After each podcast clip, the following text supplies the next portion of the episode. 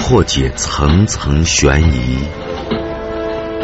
验证蛛丝马迹。这线圈啊，烧成一个团儿，引起了侦查人员的重视。这个人我看不清楚了，但是他穿的什么衣服我记得很清楚。灯啊很亮，最后确定是横排尾灯的卧车。用证据还原事实经过，用声音回到案发现场。北京交通广播现在说案。午后一点，吴勇说案。一九九零年的七月，北京警方成功告破中国头号伪造汽油票大案。这个团伙共伪造两百万张四千零四十万升汽油票。这相当于当年北京汽油年销售总量的百分之十一。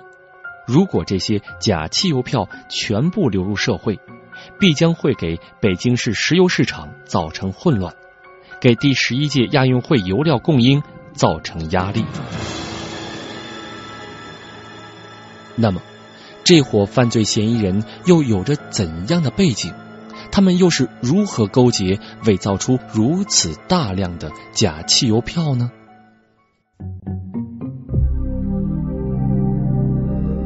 这是时代发展的产物，汽油票。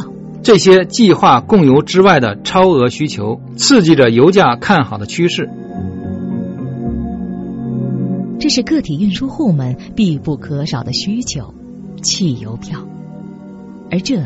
也在刺激着一些人贪婪的神经，倒来倒去也不过赚些蝇头小利，胆大的想起了伪造这条路。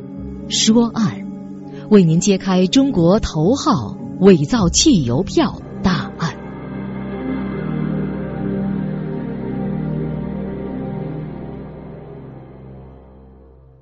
这兄弟俩，哥哥叫丛唯一，弟弟。叫丛雨一，尽管这兄弟俩浑身上下绝对没有军队干部的遗传细胞，尽管他们的父亲面朝黄土背朝天，一辈子修理地球，最显赫的时候也只是在一个对半工厂里当过几天会计。然而，这兄弟俩以佳木斯军区司令员之子的身份出现在北京一些中高档次的社交场合。还真有一些人对他们刮目相看，冒充当然是有目的的。可是谁会想到，这一没地位关系，二没金钱学历的两个乡下人，赶的竟是最时髦的潮流——出国留学。应当说，这扛锄头的父亲还是很有智力、投资眼力的。尽管自己勒紧裤腰带，也要积攒些钱。送这俩兄弟到佳木斯市就读，这两个儿子倒是天生的聪明，直到高中临毕业，功课都是出类拔萃的，连学校毕业班的老师都认为哥俩考上大学是十拿九稳的事儿。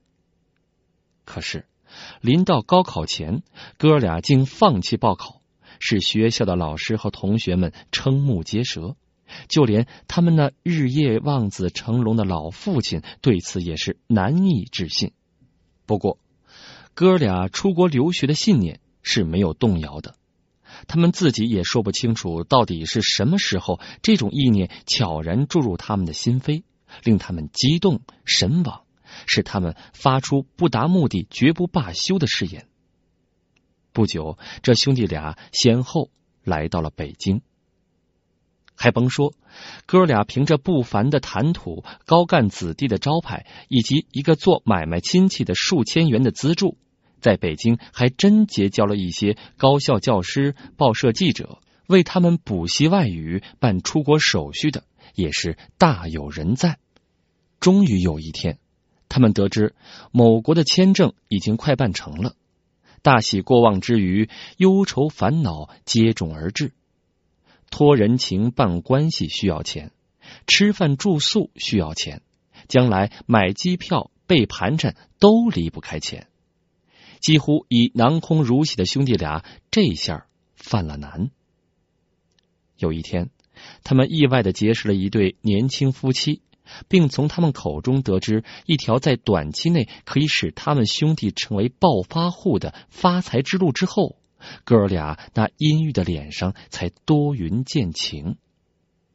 那对夫妻，男的叫黎佩林，女的叫宗文雅。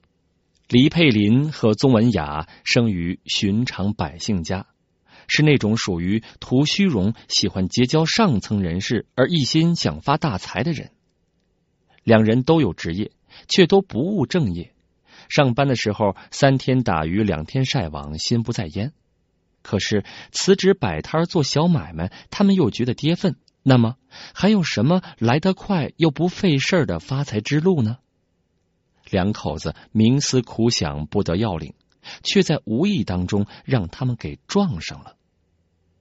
一次，在他们家附近的一个加油站外，他们目睹了一笔非法的汽油票交易。卖主几张面值五十升的小票，竟轻而易举的换回了几张百元大钞。于是他们怦然心动。在进一步了解到一张面额五十升的汽油票的价值绝对要超过一张五十元面值的人民币的时候，他苦于无法获得足以使其发笔大财的汽油票，而终于想到了伪造。当夫妻俩结识了同样想发财的从事兄弟后，这种想法便更恶性的膨胀起来，提起伪造汽油票的计划。四个人真是不谋而合，相见恨晚。对从事兄弟来说，这罪恶的发财计划对他们具有极大的诱惑。至于那心底最后的一丝担忧和顾虑，在他们俩一次彻底深谈之后，烟消云散了。我们现在可是在走独木桥，弄不好就会掉进深沟。可是我们还有别的路可走吗？出国总不能半途而废吧？听说上海有个大学生办手续花了一万，后来没钱买机票去抢银行，被抓住判了无期徒刑。我总觉得我们前面也有一片阴影。你说我们该怎么办呢？谁让咱们父亲是高粱花子的脑袋？反正我不愿意在这儿待了，要么出人头地，到国外去挣个荣华富贵，要么就去坐牢。咱们没别的辙，只有豁出去了。咱们不杀不抢。即使犯了事儿也不会有太大的罪过。何况筹划好了，也不一定能被发现。那好，干吧。为我们回忆这起案件的是原北京市公安局政治部宣传处副处长王建武。抱着破釜沉舟和侥幸的信念，兄弟俩在黎明前甜甜的睡着了。几天之后，丛雨一又领来一个搞过印刷。在佳木斯印刷业平汤的铁哥们秦大为入伙，他们商定的分工是：黎佩林夫妻俩负责找汽油票样，弄来石油销售公司的介绍信；而从事兄弟负责筹集资金和销赃，秦大为负责包揽印刷事宜。一个空前的伪造汽油票发财的计划就这样出笼，并着手实施了。这是时代发展的产物，汽油票。这些计划供油之外的超额需求，刺激着油价看好的趋势。这是个体运输户们必不可少的需求，汽油票。而这也在刺激着一些人贪婪的神经。倒来倒去，也不过赚些蝇头小利，胆大的想起了伪造这条路。说案。为您揭开中国头号伪造汽油票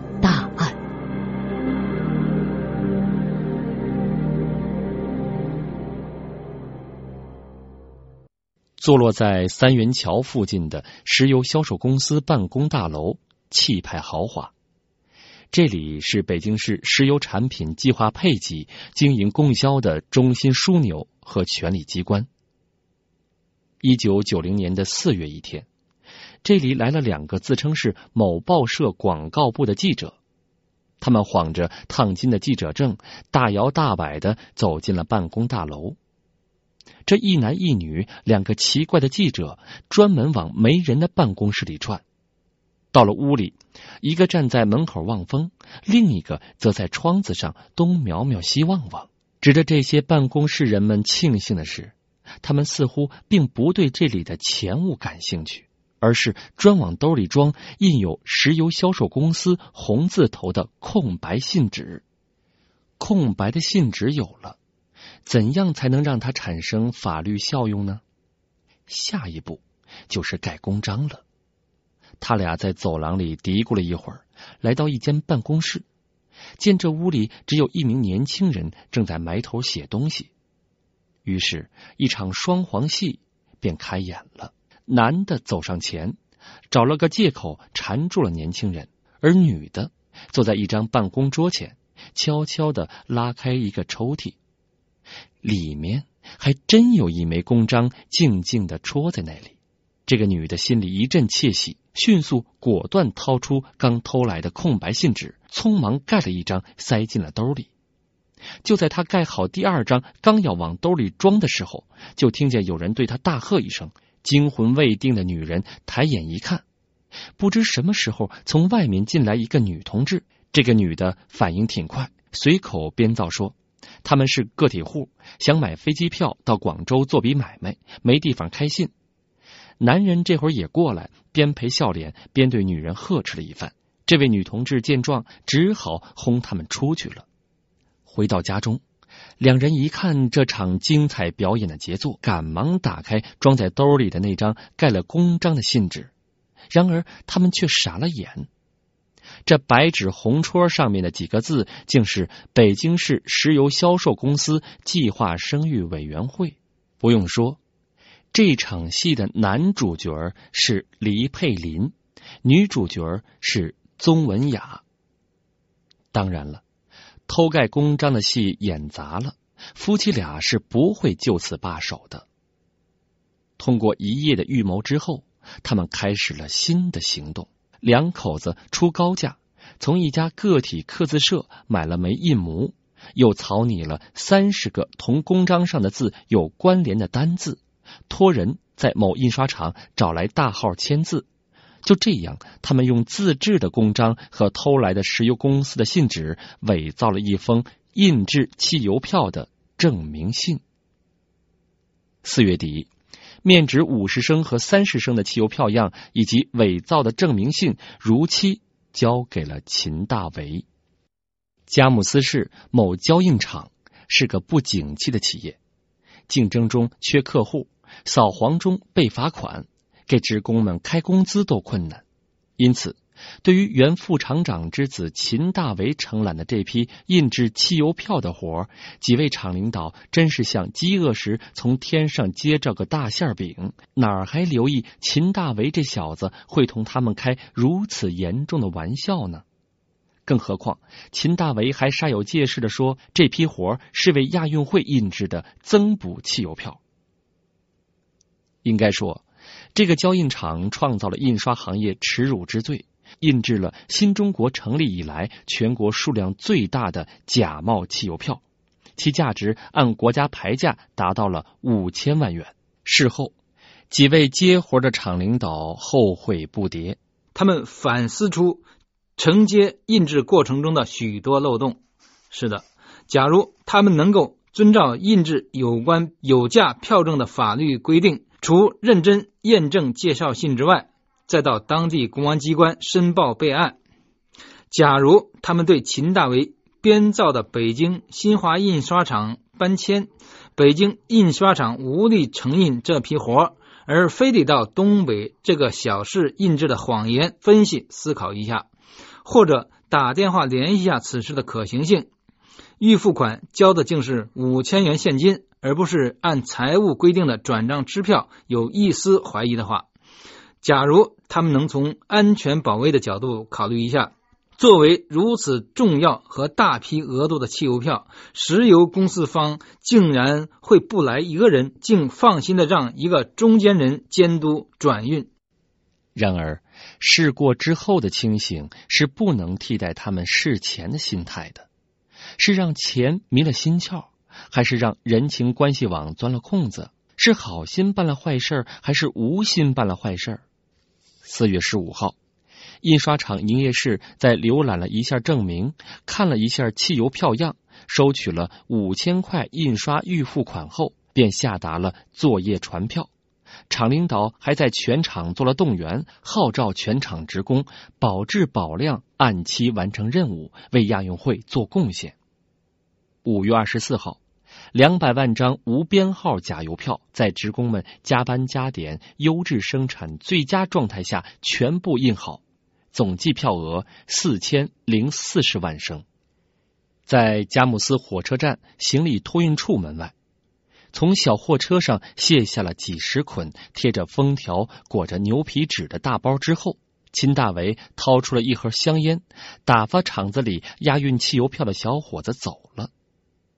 就在小伙子走远之后，秦大为立即将汽油票装上事先雇好的一辆小货车，往郊区驶去。一九九零年六月十号，秦大为将第一批七千张三十升面值汽油票带回了北京，交给了丛维一。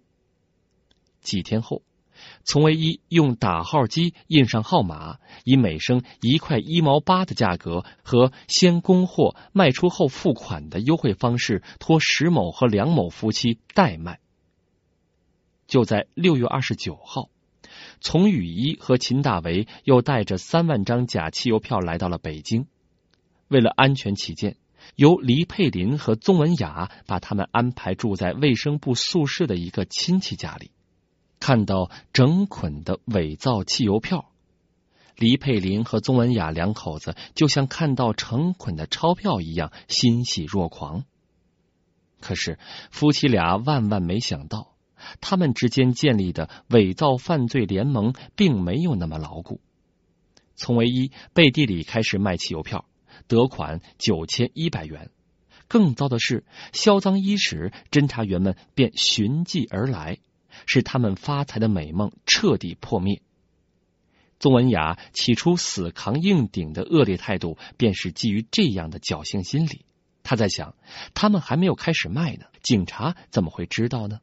警察又不是神仙，能掐会算，哪知道从唯一兄弟俩在背后已经开始倒卖起这假汽油票了。七月四号。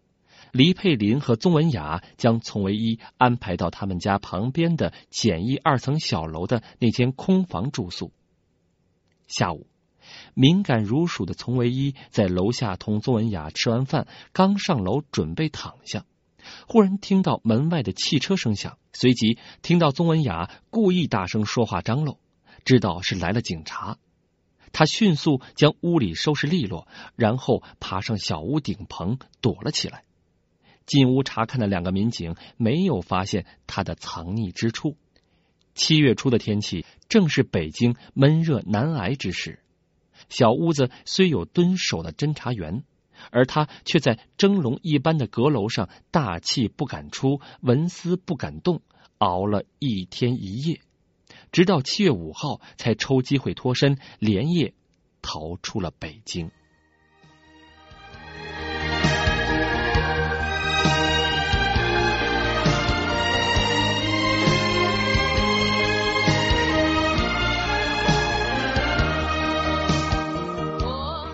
随着一九九零年七月十二号主犯丛维一在哈尔滨落网，中国头号伪造汽油票大案成功告破。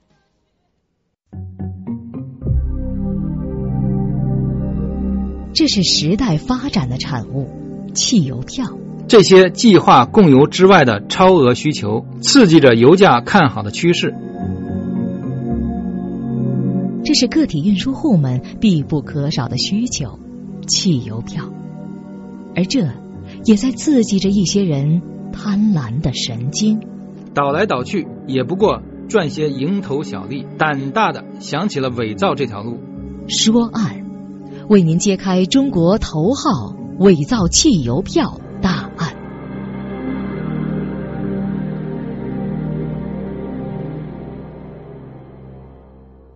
本期节目讲述人，原北京市公安局政治部宣传处副处长王建武。我是吴勇，下次节目再见。